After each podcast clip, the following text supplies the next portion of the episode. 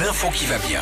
6h13, vas-y. Aujourd'hui, Philippe, c'est la journée olympique et paralympique. Alors, c'est tous les ans, depuis plusieurs années, aux alentours du 23 juin, pour mettre bah, en avant le sport de manière générale. Toi qui t'y es mis, je sais que ça va t'intéresser. Je suis pas mis au sport, Sandy. J'ai Oh, un décidé petit juste peu de de marcher. vélo. Ouais, un vélo électrique et je fais deux tours de lac. hein. On n'est pas non plus, tu vois. euh, J'ai pas une paire, je cours pas au-dessus de. Je fais pas du saut, euh, tu vois. Il y a un début à toi.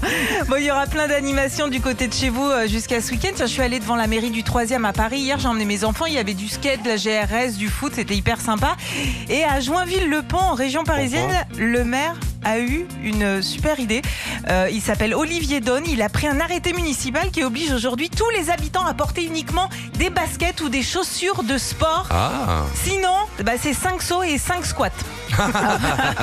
Il ajoute dans son arrêté, je cite, les Joinvillais et les Joinvillaises ont tous et toutes au moins une paire de baskets dans leur placard et les mocassins sont passés de mode depuis les années 80, sauf dans certaines villes des Hauts-de-Seine. Et il rappelle que le port des chaussettes est très important pour pas qu'il y ait de soucis olfactifs. Olfactif. C'est-à-dire que tu peux, tu peux te, tu peux te boucher une, une narine. Une narine. Mais c'est pas bête parce que quand tu as des baskets aux pieds, enfin Ouais. des tennis, je Ouais. sais pas comment on dit en 2022. Basket. Baskets, ouais, dire, hein. des sneakers.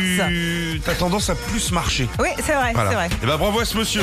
Retrouvez Philippe et Sandy, 6h-9h sur Nostalgie.